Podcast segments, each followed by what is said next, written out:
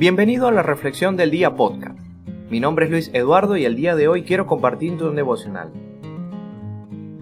Este devocional tiene como nombre David, el hombre agradecido, basado en el libro Demasiado pronto para rendirse de Warren Wilfield. ¿Qué haría un consejero vocacional para guiar a alguien como David, una persona que contaba con diversos talentos? Era un pastor valiente que no sentía temor de confrontar y matar a un león o a un oso. También se deshizo de un gigante cuyo tamaño y palabras lograron paralizar a un ejército enorme. David fue un general excepcional cuya sabiduría y valentía le sirvieron para guiar a sus tropas de victoria en victoria. Sin embargo, también fue un poeta talentoso y un músico cuyos salmos aún inspiran al pueblo de Dios. Tocaba el arpa con tanta destreza como utilizaba la espada. Fue un líder inspirador que lograba formular un plan de batalla o organizar un programa de construcción y al mismo tiempo darle la gloria a Dios. Fue un hombre extraordinario. No obstante, David también vivió una gran cantidad de adversidades. Era el hijo menor de la familia y sus hermanos no siempre lo entendían. Creo que muchos nos sentimos identificados, ¿no? Aunque fue el rey ungido por Dios durante varios años, se vio obligado a esconderse en el desierto en procura de querer ser asesinado por los hombres del rey Saúl. Jonatán, el hijo de Saúl, era el mejor amigo de David y se vieron separados durante años incluso al final Jonatán fue asesinado en el campo de batalla.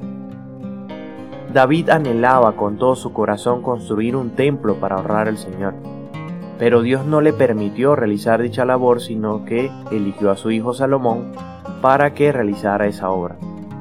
Si le agregamos a esa lista los muchos problemas generados por las naciones enemigas, la ardua labor de la administración del reino y las dolorosas experiencias de su propia familia, es fácil ver que David experimentó un número de problemas tan amplios como lo fueron sus bendiciones.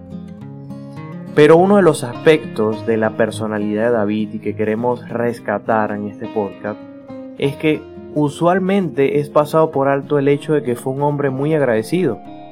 David tenía gratitud en su corazón y no sentía vergüenza de expresarla al Señor o de darle gracias a aquellas eh, que lo ayudaban a cumplir su trabajo.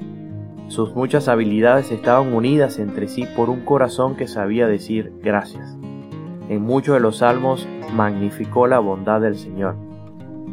Ejemplo, Salmos 34.8 que dice, Prueben y vean que el Señor es bueno, tú Señor eres bueno y perdonador.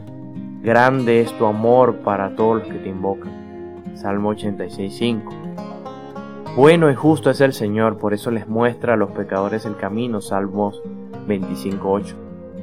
Creo que la perseverancia de David durante sus muchos tiempos de dificultad en parte se debió a su corazón agradecido, una actitud de gratitud que le hacía seguir avanzando sin importar los obstáculos a los que se enfrentaba. Escribió en el Salmo 27:13, pero de una cosa estoy seguro, he de ver la bondad del Señor en esta tierra en los vivientes.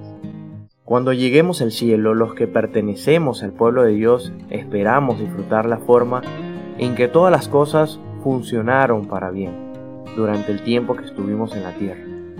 Romanos 8:28 habla de esto. Pero David esperaba ver la bondad de Dios mientras servía en la tierra. Eso es fe. La versión New American Standard Bible traduce el Salmo 27:13 de la siguiente forma. Me habría desesperado si no hubiese creído que vería la bondad del Señor en la tierra de los vivientes. Dios es bueno en todo momento, como podemos ver. A donde quiera que David miraba, veía la bondad de Dios, y eso le proporcionaba una fe firme y fuerte en la grandeza de Dios y en su poder para cuidarlo. Para David el Señor no era un Dios distante, sino un amigo muy cercano y muy involucrado en cada aspecto de tu vida. La pregunta de reflexión es, ¿cómo ves a Dios? ¿Ves a ese Dios cercano, que es tu amigo y a quien debemos darle gratitud todos los días o lo ves de otra manera? Nos vemos en un próximo devocional. Recuerda que puedes seguirnos en Instagram en arroba devocional diario y en Facebook en devocional diario LM. Gracias por escucharnos. Será hasta una próxima oportunidad. Que Dios te bendiga.